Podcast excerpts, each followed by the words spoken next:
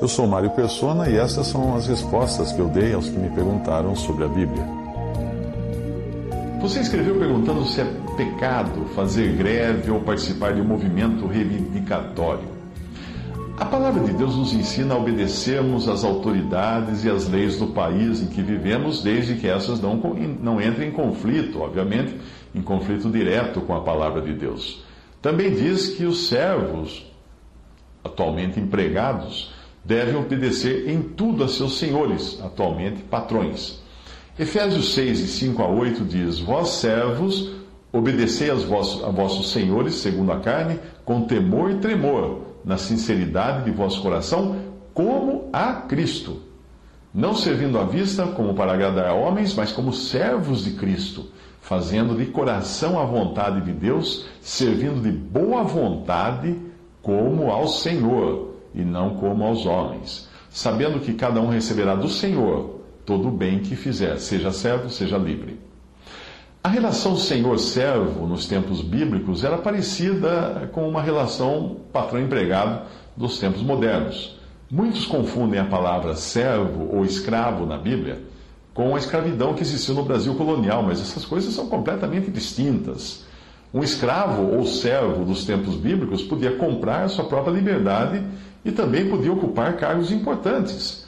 O tratamento que o centurião de Lucas 7 dá ao seu servo mostra que servos eram uma classe importante na sociedade da época. Portanto, podemos muito bem aplicar a passagem de Efésios 6 para os trabalhadores de hoje. E uh, essa passagem fala de servir como servindo a Cristo e não aos homens. 1 Coríntios 7, de 20 ao 24, diz: Cada um fique na vocação em que foi chamado. Foste chamado sendo servo? Não te dê cuidado. E se ainda pode ser livre, aproveita a ocasião.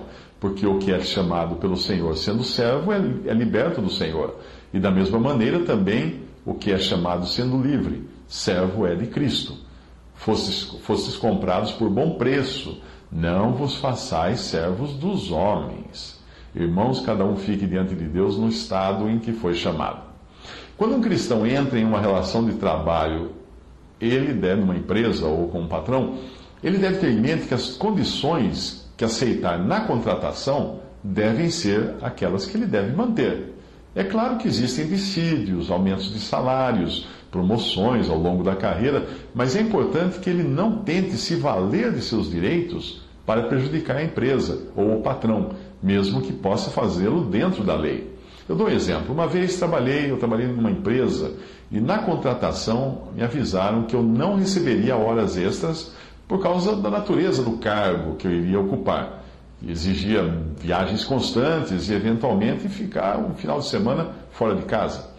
Mas que eu poderia compensar isso, e para compensar isso, eu não teria horários rígidos de entrada e saída, poderia entrar às vezes a hora que eu quisesse, sair mais cedo para resolver minhas, minhas coisas, e ainda poderia compensar as horas trabalhadas a mais, tirando um tempo livre sempre que precisasse.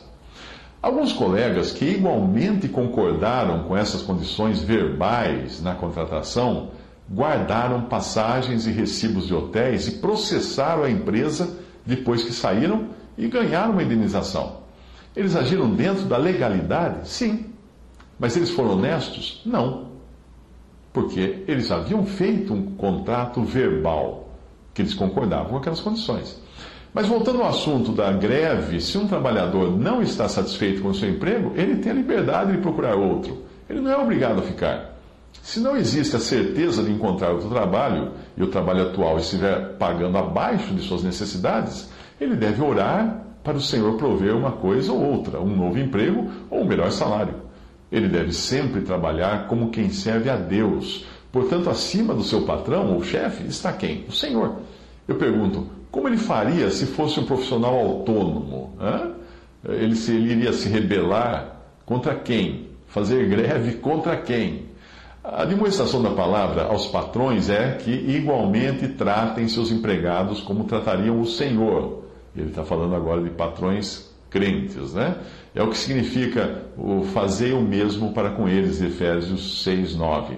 E vós, senhores, fazei o mesmo para com eles, deixando as ameaças, sabendo também que o Senhor deles e vosso está no céu, e que para com ele não há acepção de pessoas. Certamente existem muitas injustiças praticadas por patrões e empresas. Isso já estava previsto na palavra de Deus.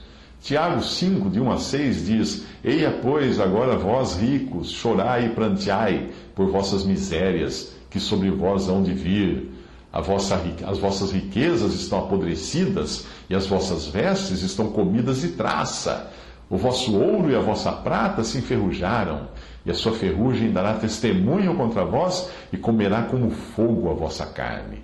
Entesourastes para os últimos dias Eis que o jornal ou o salário dos trabalhadores que ceifaram as vossas terras e que por vós foi diminuído, clama. E os clamores dos que ceifaram entraram nos ouvidos do Senhor dos Exércitos. Deliciosamente vivestes sobre a terra e vos deleitastes, cevastes os vossos corações como num dia de matança, condenastes e matastes o justo, e ele não vos resistiu. Na continuação da passagem que fala das injustiças cometidas pelos ricos e patrões injustos, ímpios, na qual é mostrada a punição que eles receberão, também é mostrado na continuação como os cristãos deveriam reagir a isso, com paciência, aguardando no Senhor e olhando para o que está além das dificuldades terrenas, ou seja, para a vinda do Senhor, e principalmente confiando que Ele, o Senhor, é misericordioso e piedoso, independente de quão injusto seja o patrão. Tiago 5, de 7 a 11 diz: Sede, pois, irmãos, pacientes até a vinda do Senhor. Eis que o lavrador espera o precioso fruto da terra, aguardando-o com paciência, até que receba, receba a chuva temporã e seródia. Sede vós também pacientes. Fortalecei os vossos corações, porque já a vinda do Senhor está próxima. Irmãos, não vos queixeis uns, uns, contra os outros, para que não sejais condenados. Eis que o juiz está à porta. Meus irmãos, tomai por exemplo de aflição e paciência os profetas que falaram em nome do Senhor. Eis que temos por bem-aventurados os que sofreram. Ouvistes qual foi a paciência de Jó, e vistes o fim que o Senhor lhe deu, porque o Senhor é muito misericordioso e piedoso.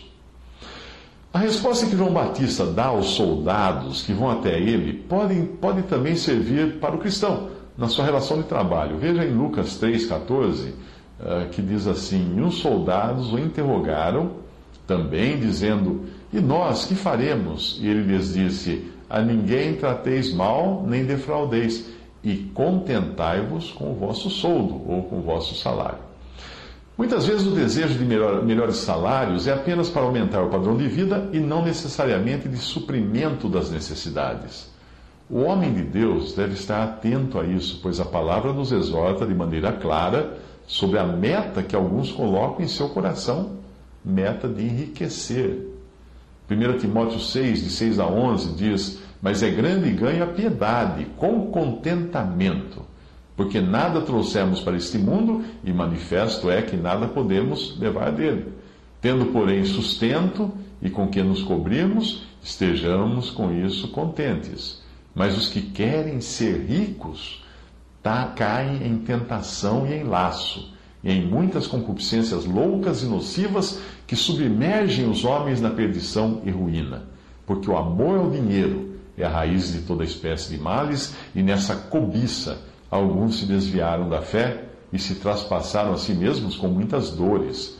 Mas tu, homem de Deus, foge dessas coisas e segue a justiça, a piedade, a fé, o amor, a paciência, a mansidão. Eu sei que às vezes não é tão simples o cristão desejar trabalhar quando a empresa inteira está em greve.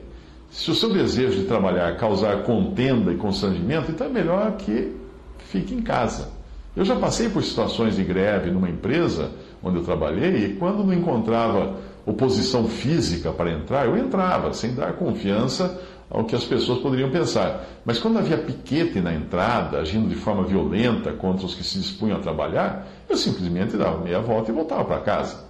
Eu não ficava ali engrossando a manifestação, mesmo que fosse contrário a ela, porque quem visse o total de pessoas ali ia pensar que eu também era mais um promovendo o piquete. Resumindo tudo, ore, ore e ore. E não participe de nada que seja contrário à palavra de Deus. E a palavra é clara quanto à sujeição do empregado ao seu patrão, como quem trabalha para o Senhor e não para homens. Uma boa maneira de trabalhar e enfrentar situações assim é mudar o modo de pensar e passar a enxergar o seu trabalho como faria um profissional autônomo, enxergando a empresa que o contratou como sendo o seu grande cliente.